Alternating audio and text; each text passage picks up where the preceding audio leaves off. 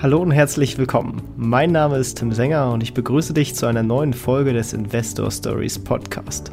Erfahre von anderen Investoren, wie sie gestartet sind und welche Erfahrungen sie auf ihrem bisherigen Weg gemacht haben. Lass dich von ihren Geschichten, Strategien und Vorgehen inspirieren und schreibe deine eigene Investor Story.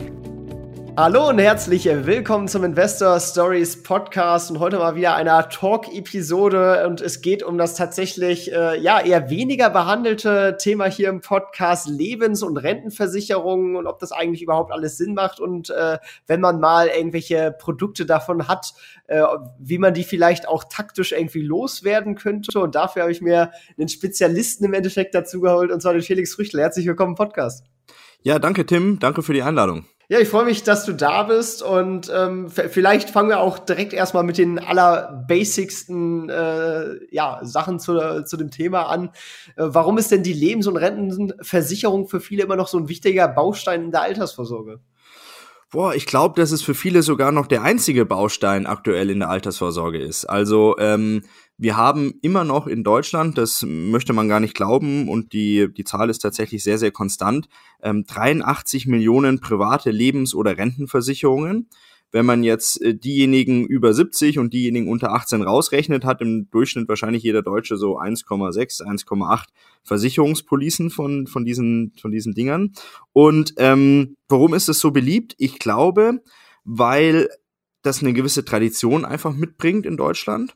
Also ähm, der Papa hat schon eine Lebensversicherung gehabt, die Oma hat schon eine gehabt und in der Regel ist man dann auch noch beim gleichen ähm, Finanzberater, der hat dann auch schon, wie gesagt, die ähm, Generation davor betreut und man hat auch eine gewisse Sicherheit, die man durch diese ja, Lebens- oder Rentenversicherungen suggeriert. Da ist ja das Wort sicher schon ähm, inkludiert.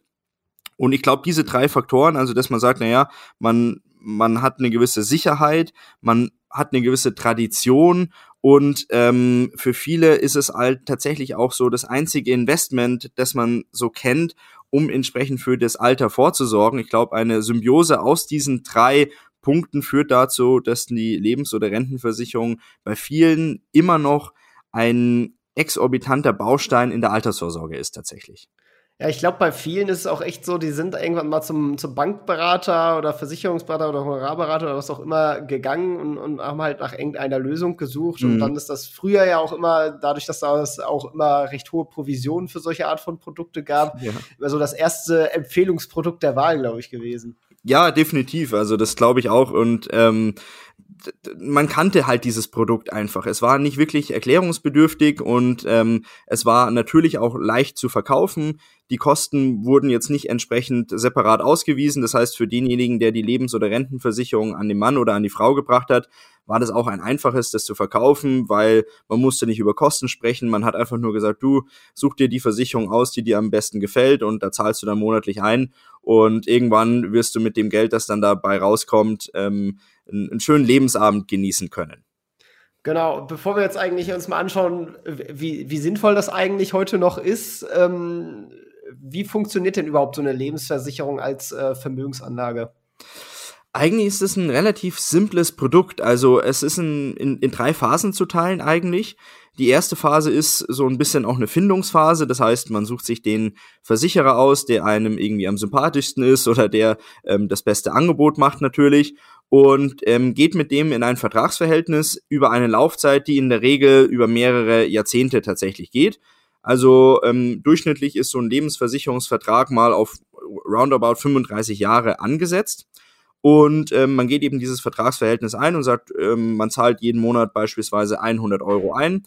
Und nach diesen 35 Jahren ähm, verpflichtet sich dann die Versicherungsgesellschaft, das in, entweder zu verrenten oder in, in, in einem Schlag dann auszuzahlen. Und das ist so die erste Phase. Und dann beginnt man mit der ersten Zahlung an die Versicherungsgesellschaft.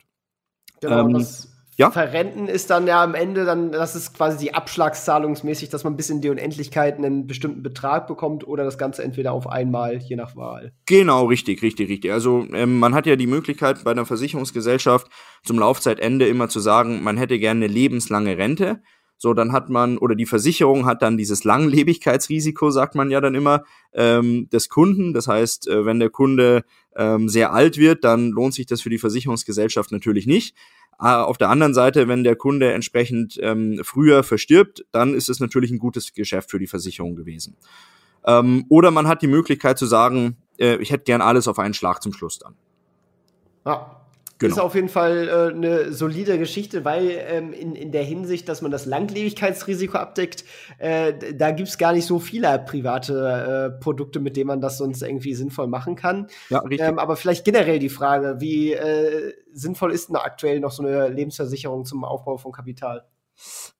Ja, ähm, also die, die, die sind immer weniger sinnvoll geworden tatsächlich in den letzten zwei Jahrzehnten. Also ähm, die, die, eine Lebensversicherung hat ich sag mal so in den 60er, 70er Jahren war das eigentlich eine relativ sichere Bank. So, man hat dann eine gewisse Verzinsung drauf bekommen, man muss sich darüber nicht kümmern äh, oder darum nicht kümmern und äh, konnte eigentlich auch davon ausgehen, dass man eine ordentliche Rendite bekommt. Jetzt hatten wir aber in den letzten Jahren und Jahrzehnten eine ganz andere Situation. Das heißt, die Verzinsungen sind in den letzten zehn Jahren zumindest extrem gefallen von, ähm, ja, im Jahr 2000 hatten wir noch eine Garantieverzinsung von 4% auf mittlerweile 0,25%. Also das ist exorbitant nach unten gegangen. Und diese Garantieverzinsung, das muss man sich auch immer wieder vor Augen führen, das ist die Verzinsung, die man vor Abzug von Kosten bekommt. Und wenn man das einmal durchrechnet, dann weiß man eben, dass entsprechend ähm, ja, wenn man jetzt einen, Versicherungsvertrag abschließt mit 0,25% Garantieverzinsung vor Abzug von Kosten, dass in der Regel nicht wirklich eine, eine positive Rendite übrig bleibt. Das ist die eine Thematik, ähm, dass man sagt, die, die Verzinsung ist extrem nach unten gegangen. Auf der anderen Seite haben die Versicherungsgesellschaften auch ein bisschen geschlafen. Und da möchte ich jetzt die Versicherung jetzt nicht zu sehr angreifen, aber ähm, die sind noch so sehr in den 90er Jahren drin wo man noch die Kosten gut verstecken konnte, weil es noch ordentlich Zinsen am Markt gab. Ähm, und diese Kostenstrukturen im Vertrieb und in der IT, die sind häufig einfach ähm, gleich geblieben, während die Verzinsungen, die man am Markt entsprechend erwirtschaften konnte, immer weiter nach unten gegangen sind. Sodass ähm, auf diese sehr niedrigen Verzinsungen in den Versicherungen jetzt extrem hohe Kosten entgegenstehen, die dazu führen, dass die auch irgendwie auf den Kunden umgelegt werden müssen und das führt entsprechend dazu, dass die laufende Verzinsung in den Verträgen ja seit 20 Jahren tatsächlich rückläufig ist. Und ähm, jetzt kommt noch erschwerend hinzu, dass wir eine Kaufkraftentwertung haben, die jetzt eben entsprechend dazu führt, dass diese wenige Rendite, die man da erzielt, auch noch von der Inflation aufgefressen wird. Sodass man jetzt tatsächlich mit Fug und Recht behaupten kann, dass ein ganz großer Großteil der klassischen Lebens- oder Rentenversicherungen aktuell ähm, in der Netto-Realverzinsung, also unter Berücksichtigung der Inflation, ähm, leider, das muss man sich einfach so zu, zu, äh, zu, zu Gemüte führen, ähm, negativ laufen. Wie kann ich das jetzt vielleicht individuell rausfinden? Also ich habe jetzt irgendwie vor, keine Ahnung, zum Beispiel fünf Jahren einen Vertrag abgeschlossen mit Garantieverzinsung X, ähm, vielleicht höher, vielleicht niedriger. Mhm. Äh, wie kann ich herausfinden, ob der sich noch lohnt? Ähm, also ich sage, im ersten Schritt ist es eigentlich immer relativ einfach. Man schaut sich mal die Rückhauswertmitteilungen an, die man ja, ja jährlich von der Versicherungsgesellschaft zur Verfügung gestellt bekommt. So, und in dieser Rückkaufswertmitteilung ist in der Regel auch immer ein ähm, Wert genannt, der prognostiziert wird zum Ablauf der Versicherungspolice, der prognostiziert ausgezahlt wird. Und da wird in der Regel leider jeder Versicherungsnehmer feststellen müssen, dass dieser prognostizierte Wert, der in Zukunft irgendwann mal zur Auszahlung kommen soll, über die letzten Jahre immer weiter nach unten gegangen ist. So, das ist dann die erste Tatsache, die man schon mal feststellen kann. Und des Weiteren kann man dann auch nochmal querrechnen, was zahle ich denn aktuell so jährlich in diesen Vertrag ein und was wächst da denn wirklich noch dazu? Das ist eine Milchmädchenrechnung, das hat man relativ schnell tatsächlich ähm, durchgerechnet. Das ist der erste Schritt, den ich machen muss. Also so mal ein bisschen einen Überblick äh, bekommen, wie, wie performt der Vertrag über die letzten Jahre. Als zweiten Schritt muss man definitiv, und das ist ganz wichtig, immer schauen, brauche ich diesen Vertrag noch? Also brauche ich den zum Beispiel für die Risikoabsicherung oder weil da eine Berufsunfähigkeit oder sowas drin ist. Weil wenn ich eine Berufsunfähigkeit in der Lebens- oder in der Rentenversicherung zum Beispiel mit abgeschlossen habe, die ich irgendwo anders jetzt nicht mehr bekomme, dann brauche ich mich mit den weiteren Schritten gar nicht auseinandersetzen, weil ich muss zwingend in dem Vertrag drin bleiben, weil alles andere wäre ja völliger Schwachsinn auf gut Deutsch. Also da auch immer ganz ehrlich zu sich selbst sein, brauche ich den Vertrag noch, die Absicherungen, die da drin sind und wenn ich die Absicherung nicht anderweitig bekomme, dann muss ich in dem Vertrag zwingend drin bleiben. Und als letzten Schritt kann man dann tatsächlich ein bisschen intensiver in das Thema einsteigen und sagen, ich berechne mir vielleicht doch einfach mal die Rendite, die ich bis dato in dem Vertrag generiert habe. Also da gibt's Rechner online, die man, ähm, die jeder Laie auch bedienen kann, wo man relativ schnell rausfindet, wie viel Rendite man jetzt wirklich gemacht hat. Ähm, oder da gibt's zum Beispiel auch dann unsere App, äh, mit der man das auch relativ schnell ausrechnen kann. So, und mit diesen drei Punkten hat man dann ein relativ gutes Ergebnis darüber, ähm, lohnt sich der Vertrag und brauche ich den Vertrag noch? Und dann muss ich mir entsprechend die Frage stellen, bleibe ich da drin oder bleibe ich da nicht drin? Vielleicht nochmal eine Frage zum Rückkaufswert. Magst du dazu noch mal ein bisschen erzählen? Mhm. Liegt der über dem Wert, was ich eingezahlt habe? Ist das exakt der Wert, den ich eingezahlt habe? Äh, wie kommt der so zustande? Das ist eine sehr gute Frage. Also der Rückkaufswert ist im ersten Moment mal ähm, sozusagen der Rücknahmepreis, der aktuelle Rücknahmepreis, wenn ich die Versicherungspolice an die Versicherungsgesellschaft zurückgebe der Rückkaufswert spiegelt nicht wider, wie viel Geld ich wirklich in die Versicherungspolice eingezahlt habe.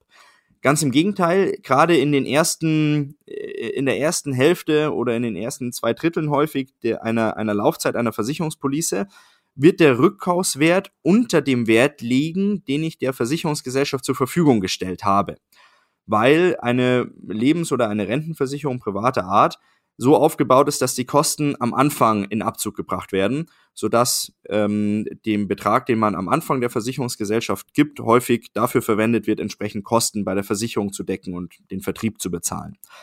Ähm, sodass der Rückkaufswert, ja, wie gesagt, in der Regel tatsächlich ähm, ja den aktuellen Rücknahmepreis darstellt und häufig, wenn die Versicherung noch nicht so alt ist, der Rückkaufswert unter den eingezahlten Beiträgen liegt. Der Rückkaufswert ist auch immer dahingehend interessant, ähm, als dass das tatsächlich ein Irrglaube ist, mit dem ich jetzt hier mal, äh, den ich jetzt hier mal aufklären muss, dass der Rückkaufswert, der in der ähm, Rückkaufswertmitteilung genannt wird, auch immer der Wert ist, den ich wirklich auf dem Konto erhalte. Das ist nämlich mitnichten so. Also in dem Rückkaufswert sind zum Beispiel eventuelle Steuern gar nicht mit enthalten. In dem Rückkaufswert sind eventuell anfallende Stornoabschläge gar nicht enthalten. Ähm, in dem Rückkaufswert sind häufig auch nicht enthalten, welche Überschussbeteiligungen garantiert sind oder nicht garantiert sind, so dass man tatsächlich sagen kann, ähm, in der Regel ist es so, dass man nicht den gesamten Wert, der in der Rückkaufswertmitteilung genannt ist, dann tatsächlich auch auf dem Konto sehen wird. Okay, verstehe.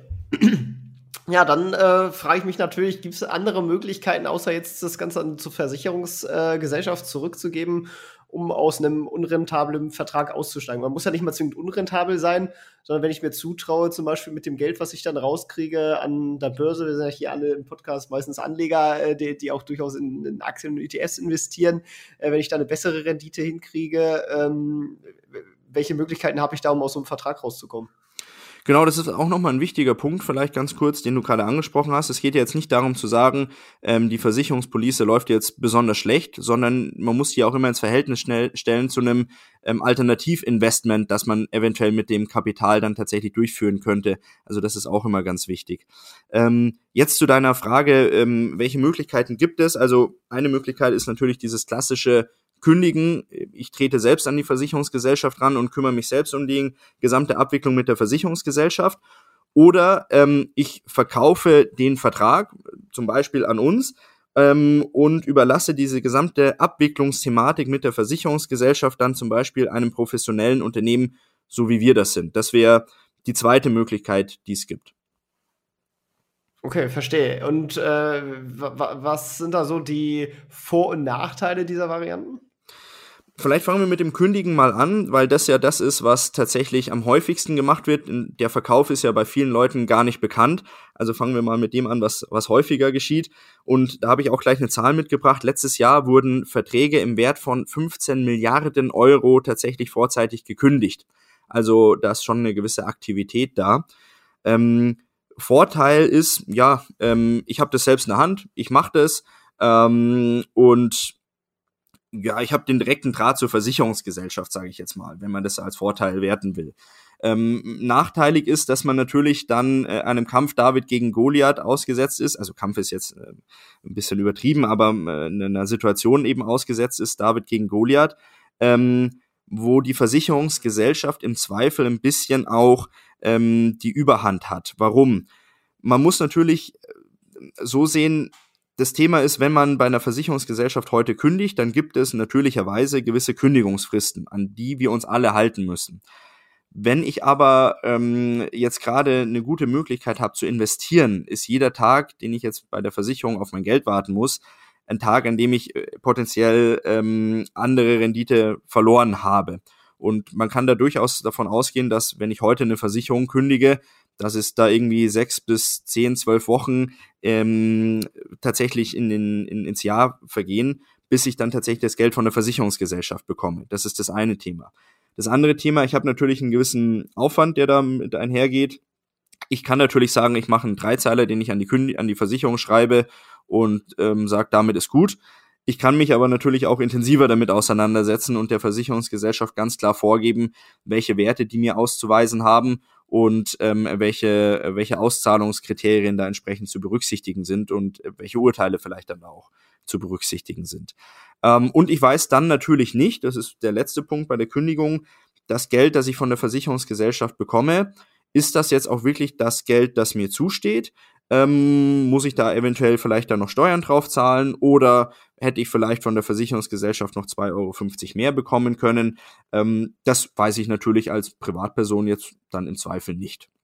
Also das so viel zu dem Kündigungsthema. Aber man muss auch sagen, eine eigene Kündigung, die habe ich selbst im Griff. Da muss ich niemanden dafür beauftragen. Im Zweifel muss ich da auch niemanden dafür ähm, ähm, honorieren oder sonst irgendwas, weil ich das ja komplett selbst in die Hand nehmen möchte. Wenn ich jetzt einen Verkauf zum Beispiel anstrebe und ähm, jetzt zum Beispiel uns ähm, nutzen möchte, um ähm, die, die Abwicklung darstellen zu lassen, dann ist es so, äh, dass man das Ganze abgibt. Man hat damit nichts mehr zu tun. Man muss sich da um, um keine Korrespondenz mehr kümmern. Man muss sich nicht um die, ähm, die steuerlichen Thematen mit, Thematiken mit seinem Wohnsitzfinanzamt kümmern.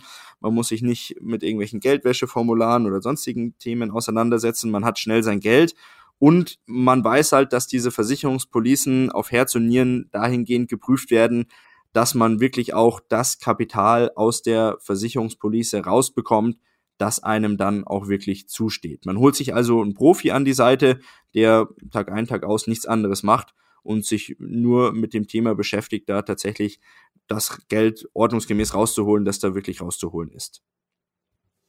Okay, verstehe. Und äh, gibt es da Preisabweichungen, sage ich jetzt mal? Also ist, ist das eine besser, schlechter oder ist das, macht das einen Unterschied? Ähm ähm, ja, man muss, man darf sich natürlich nicht der Illusion stellen, dass Unternehmen wie jetzt wir zum Beispiel das vollkommen äh, für Luft und Liebe machen. Also wir haben zum Beispiel auch 20 Leute, die sich da seit 16 Jahren Tag ein, Tag aus damit beschäftigen. Das heißt, man muss auch immer wissen, okay, ähm, das ist ein Service, das ist äh, ein Expertenteam, das hier entsprechend tätig wird.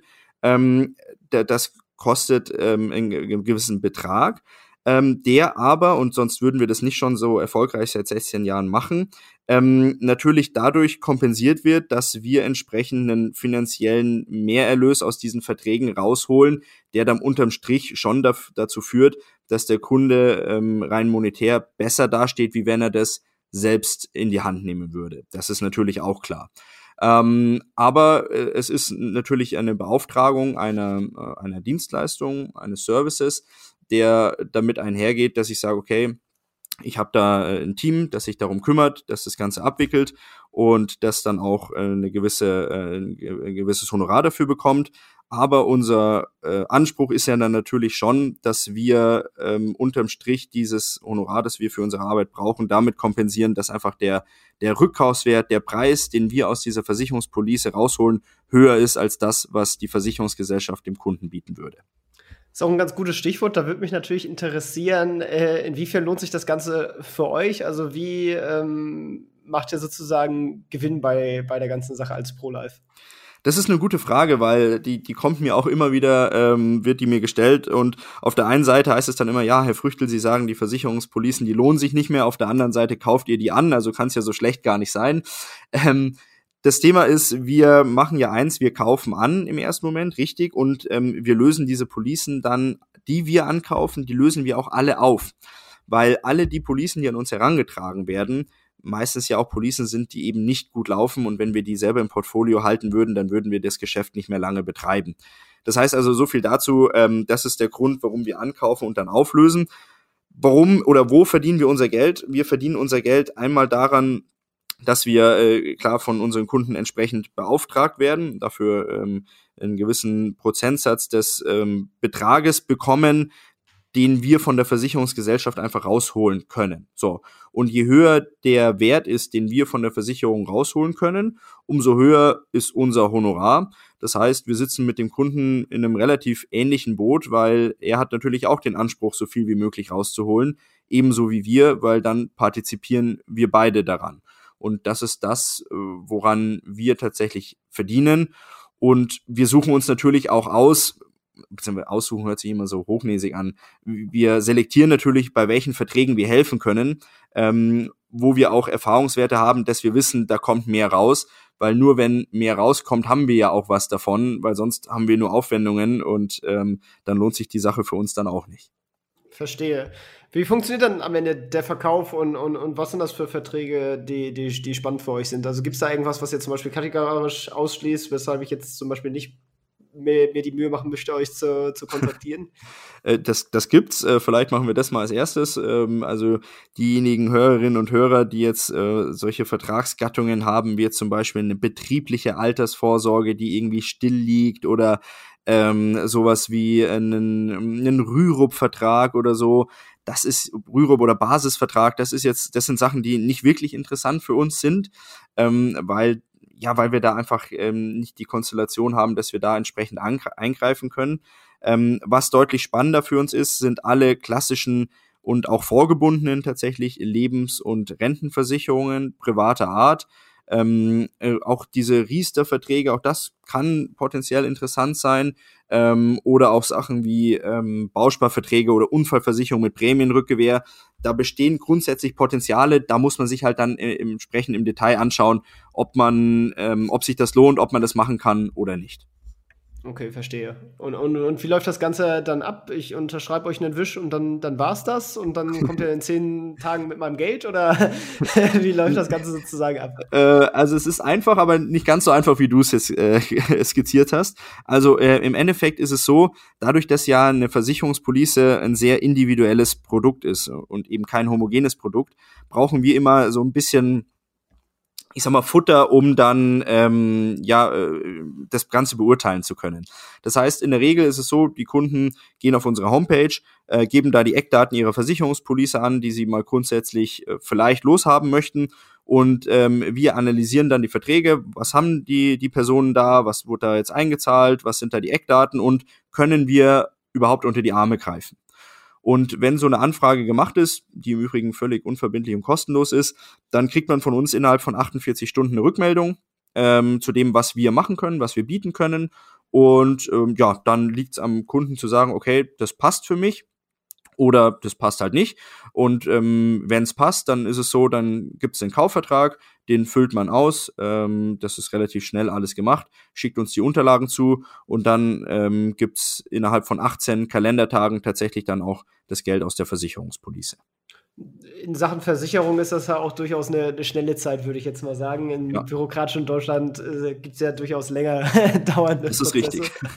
äh, genau, nee, sehr cool. Und dann kann man ja auch direkt das Geld nehmen und, und anderweitig anlegen, wenn man da quasi einen, einen Plan dazu genau, hat. Genau, im besten Fall macht man das so, dass man das Geld dann irgendwie ähm, in einen sicheren Hafen bringt, ja. genau. Ähm, warum soll ich denn überhaupt genau an euch verkaufen? Also was unterscheidet euch zum Beispiel von, von anderen Anbietern als ProLife und äh, weshalb soll ich jetzt äh, auf euch zukommen? Ähm, ich glaube, unser Erfolgsfaktor ist ähm, unsere, unsere Ehrlichkeit einfach. Also man wird es merken, wenn man mit ähm, meinem Team und mir in Kontakt ist. Wir machen niemanden den X für ein U vor. Ähm, wir sagen ganz klar, was wir können, aber auch was wir nicht können. Also wir können definitiv nicht zaubern und ähm, ich möchte auch jedem die Illusion nehmen, dass wir hier die Leute äh, großartig reich machen können, indem wir hier die Versicherungen abwickeln. Also klar ist unser Ziel, dass man da mit einem monetären Mehrwert rausgeht, aber es ist jetzt nicht so, dass wir ähm, da riesen äh, Zusatzbeträge rausholen können. Ähm, es lohnt sich unterm Strich, aber ähm, wie gesagt, wir bleiben da einfach auf dem Boden. Und ich glaube, das zweite ist unser Fachwissen. Also ich bin derjenige wahrscheinlich in der Firma, der noch am wenigsten Fachwissen hat, weil meine Mitarbeiterinnen und Mitarbeiter, die jeden Tag mit den Verträgen zu tun haben, das sind wirklich diejenigen, die ähm, das Herz der Firma sind, die wirklich sagen, hey, ähm, die, können das einschätzen, die können das analysieren. Wir haben schon über 55.000 Verträge abgewickelt, die wissen also auch, äh, über was sie sprechen. Und ja, wir sind ein Familienunternehmen, mein Vater hat es gegründet. Wir sind bodenständig, ehrlich und ich glaube, das spiegelt sich dann einfach auch in unseren, in unserer Reputation und den Bewertungen unserer Kunden wieder. Ja, das ist doch mal ein Argument. Also, falls ihr jetzt Interesse habt und irgendwo noch eine Lebensversicherung Grundliebe liegen habt und, und, meint, ihr könnt das eigentlich besser, äh, dann äh, wisst ihr jetzt, äh, wo ihr hingehen könnt. genau, richtig. Gerne an uns wenden. Äh, sehr cool. Gibt es irgendwas, was wir äh, vergessen haben, wo du sagst, es ist auf jeden Fall nochmal wichtig zu wissen äh, in dem Themenrahmen? Also, was ich ähm, abschließend einfach nochmal betonen möchte, ist, dass man sich unbedingt mit dem Thema auseinandersetzen sollte. Also ich bin ähm, ein, ein Fan von dieser 72-Stunden-Regel, dass wenn man ähm, eine Information hört, dass man die auch relativ zeitnah umsetzt, weil ich erfahre leider immer wieder, dass die Leute grundsätzlich sehr, sehr interessiert sind an dem Thema, ähm, das, das wir machen. Klar, weil es gibt ja auch noch 83 Millionen Lebens- oder Rentenversicherungen. Also werden wir auch mit dem Podcast viele erreichen, die ähm, noch sowas in der Schublade schlummern haben die dann aber irgendwie davor zurückschrecken, ähm, weil sie sagen, oh, Versicherung ist immer anstrengend, ist immer ähm, aufwendig. Das ist es gar nicht. Man muss sich nur einmal damit auseinandersetzen, ähm, die Eckdaten mal an uns weiterleiten und dann kann man schauen, was hat man denn da überhaupt. Und wie gesagt, egal ob man uns in Anspruch nimmt oder nicht, man ist auf jeden Fall schon mal einen Schritt weiter, weil man eine Einschätzung darüber hat, ähm, was man da so, in, in was man da so investiert ist. Und wie gesagt, das kann ich nur empfehlen, da wirklich ähm, die, die Beine dann in die Hände zu nehmen und einfach mal tätig zu werden. Genau, und der Weg ist ja auch gar nicht so weit, denn in den Shownotes findet ihr den Link zur Felix unter ProLife. Also könnt ihr dann gerne einfach mal raufklicken und vorbeischauen und äh, dann wisst ihr Bescheid. Genau. ja, vielen Dank, äh, dass du uns so einen schönen Einblick in das Thema gegeben hast und ein bisschen Aufklärung Gerne. betrieben hast. Ich glaube, das war wirklich ein spannendes Interview und äh, wird bestimmt dem einen oder anderen geholfen haben. Ja, danke für die Einladung. Ich hoffe auch, dass ich da den einen oder anderen Input mitliefern konnte und ähm, freue mich auf das Feedback. Vielen Dank und ciao, ciao.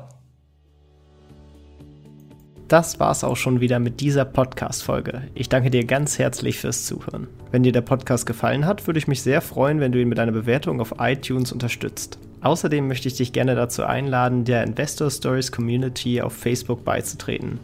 Hier hast du einen Austausch mit Gleichgesinnten und professionellen Investoren, die selber ihren Weg in die Freiheit der Finanzen gegangen sind und von ihnen kannst du lernen oder auch selber andere Leute bereichern und zudem ist dort Feedback zum Podcast immer willkommen. Um ganz schnell dorthin zu gelangen, kannst du auch einfach investor-stories.de slash community eingeben. Ich freue mich, wenn du auch beim nächsten Mal wieder dabei bist. In diesem Sinne, alles Gute, dein Tim.